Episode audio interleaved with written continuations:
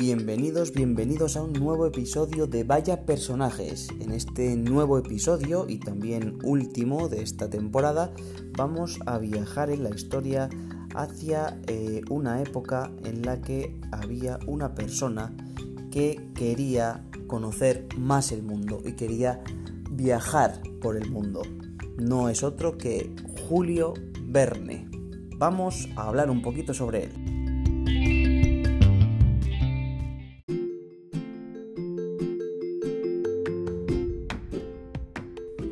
Julio Verne fue uno de los autores más prolíficos y leídos de la historia.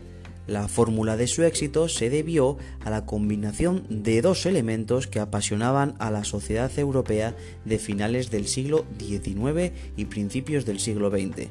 En primer lugar, las aventuras de los exploradores que se adentraban en territorios desconocidos hasta entonces, como los polos, el África tropical o las profundidades submarinas y también los avances científicos y tecnológicos que plasmaba en sus obras.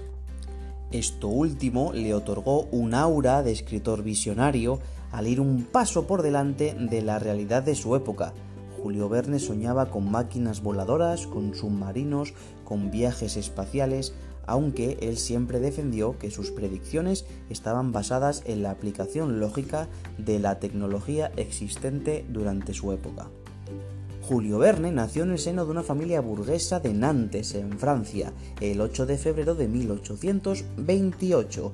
Su padre, Pierre, era notario y descendiente de todo un linaje de abogados. Su madre, Sophie, pertenecía a una casta de militares. La familia se encontraba en un exclusivo barrio de la ciudad de Loira, donde la mayoría de las lujosas mansiones eran propiedad de armadores de barcos que, enriquecidos por el oro de la trata de esclavos, vivieron su época de esplendor en el siglo XVIII.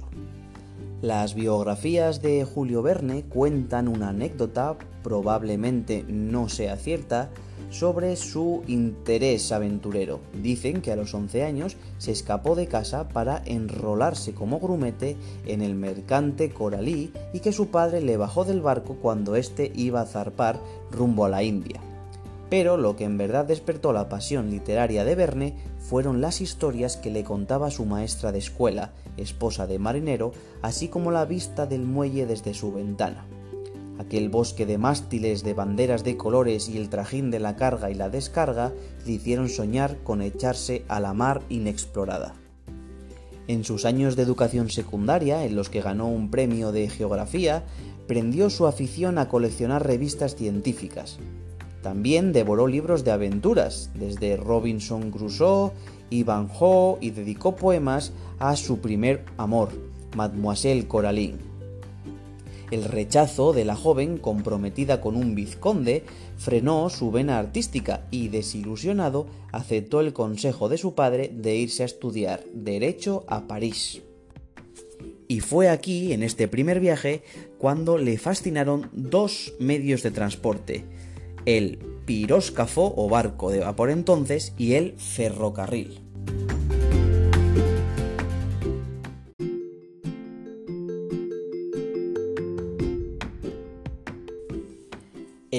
1862 se produjo un encuentro decisivo. Julio Verne entregó a un editor un manuscrito que combinaba la literatura con la divulgación científica. Se trataba de Cinco Semanas en Globo, que trataba de los abuelos de su amigo Nadar que se convirtió en un éxito de ventas sin precedentes. El propio Verne lo habría descrito con estas palabras. Acabo de escribir una novela con una forma nueva, una idea propia. Si tiene éxito, constituirá, estoy seguro, un filón abierto. Después de esto, intentó publicar otro relato futurista, pero fue rechazado. Entonces, otro editor le ofreció un contrato muy suculento, pero que en su letra pequeñita camuflaba unas condiciones un tanto especiales. Verne se comprometía a escribir dos novelas al año durante los siguientes 20 años a cambio de 20.000 francos anuales por los derechos de autor.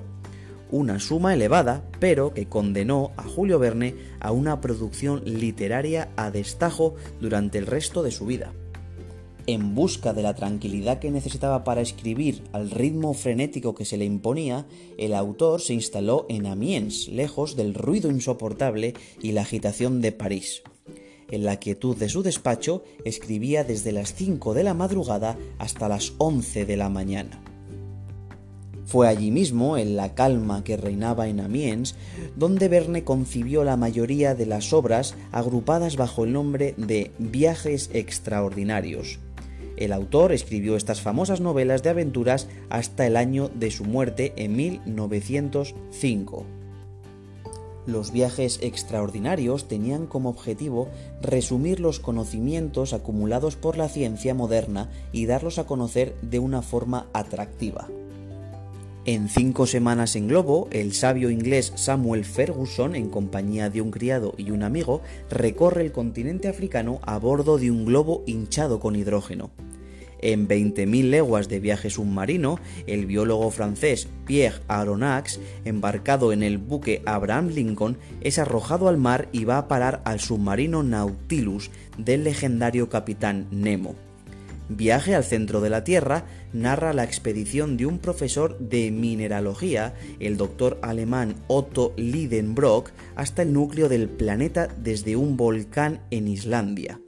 Y en la isla misteriosa, los tripulantes de un globo caen en una isla bajo la que se esconde el reino acuático del capitán Nemo.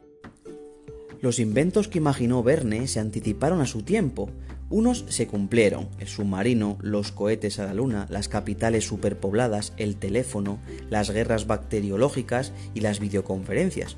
Otros, sin embargo, no cuajaron, los periódicos hablados, los tubos neumáticos a través de los mares y los transformadores solares que unían o uniforman las estaciones.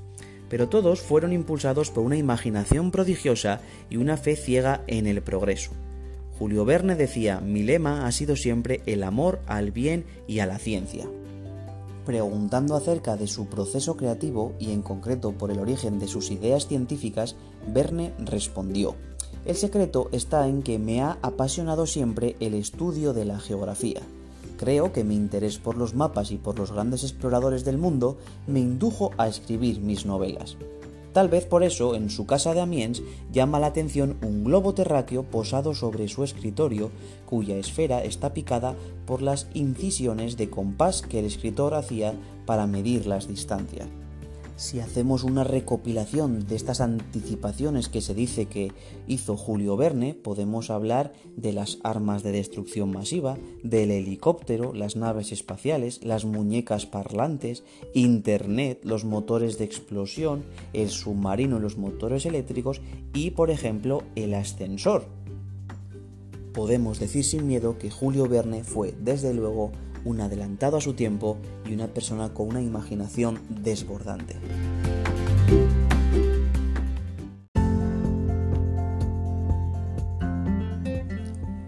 Y hasta aquí llega nuestro último episodio de la temporada, donde hemos podido conocer un poquito más la figura de Julio Verne, que seguro que un poco te sonaba de alguna historia o alguna novela que hayas podido escuchar o leer en clase. Entre ellas, por si os interesa alguna y queréis buscarla para leerla o incluso ver alguna película que se han hecho muchas adaptaciones, tenéis eh, Cinco semanas en globo, Viaje al centro de la Tierra, De la Tierra a la Luna, 20.000 leguas de viaje submarino o La Vuelta al Mundo en 80 días o incluso La Isla Misteriosa. Cualquiera de ellas estaría estupenda para empezar a leer un poquito de las grandes eh, historias de Julio Verne y sobre todo de los viajes extraordinarios. Si te has quedado con un poquito de curiosidad, puedes buscar más información sobre Julio Verne en la página del National Geographic o tecleando el nombre de Julio Verne en Google para mm, intentar investigar un poquito por tu cuenta sobre esta eh, interesante historia. Y no me queda más que despedirme hasta el próximo curso en este podcast de Vaya Personajes. En septiembre nos vemos con más historias interesantes, viajaremos en el tiempo porque aún nos quedan muchísimos personajes de la historia que poder tratar y sobre los que poder aprender. porque el pasado nos ayuda a entender un poco más el presente y podemos también comprender un poco mejor cómo será el futuro. Hasta la vista.